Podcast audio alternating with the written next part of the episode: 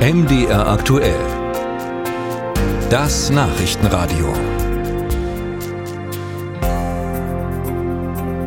Das UN-Palästinenser Hilfswerk UNRWA ist nach den schweren Anschuldigungen gegen Mitarbeiter stark unter Druck geraten. Neun Geldgeber haben ihre Zahlungen inzwischen gestoppt, auch Deutschland.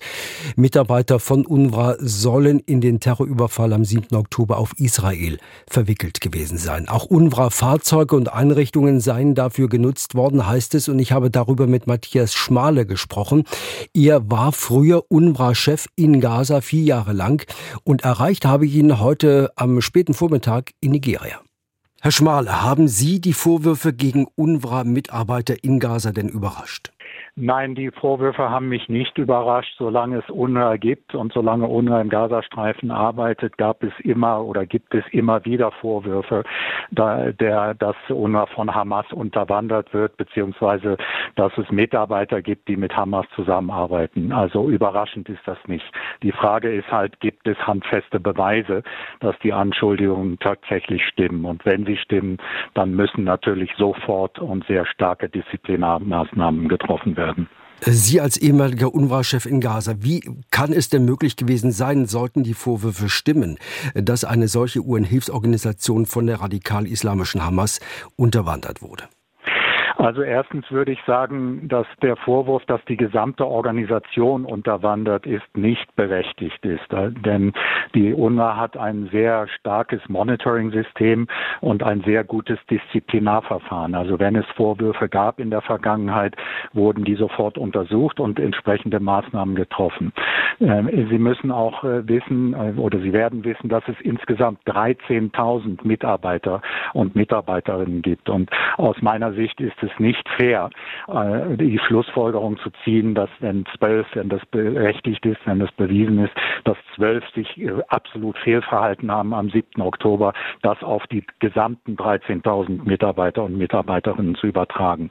Meine Erfahrung über die fast vier Jahre war, dass bei weitem die überwiegende Mehrheit der Leute friedliebende Leute sind, nicht Hamas zugehörig und ein einziges Interesse haben, nämlich ihre eigene Bevölkerung angemessen zu versorgen. Sie selbst haben auch immer wieder den Vorwurf zurückgewiesen, die Hamas würde UN-Hilfslieferungen abzweigen, für sich unberechtigt einbehalten. Glauben Sie, dass Sie diesen Vorwurf heute noch tatsächlich entkräften können? Also seit dem 7. Oktober ist das natürlich schwieriger geworden. Ne? Die UNA hat ja ihre, ihr Management-Team relativ schnell nach dem 7. Oktober aus Gaza City abgezogen.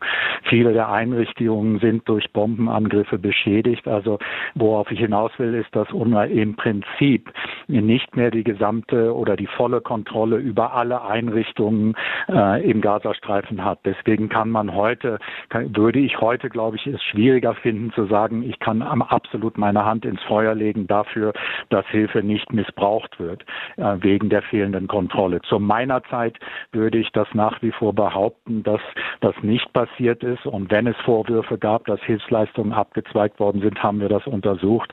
Und in meiner Zeit ist das nie bewiesen worden im Sinne von Nahrungsmitteln oder sonstiger Hilfe. Wenn neun Länder inzwischen ihr Geld, ihre Zahlungen für UNRWA gestoppt haben, wie kann die humanitäre Hilfe für die Palästinenser palästinensische Zivilbevölkerung in Gaza aus Ihrer Sicht äh, abgesichert werden? Nur mit oder geht es auch ohne UNRWA?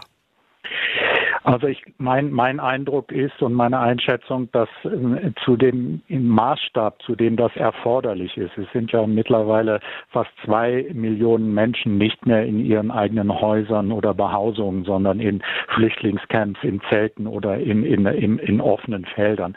Ähm, man kann zwei Millionen Menschen nicht mit äh, Hilfsleistungen versorgen, wenn man nicht die entsprechende Infrastruktur und insbesondere die Mitarbeiter hat. Ich habe ja äh, erwähnt, dass äh, UNA insgesamt 13.000 Mitarbeiter hat.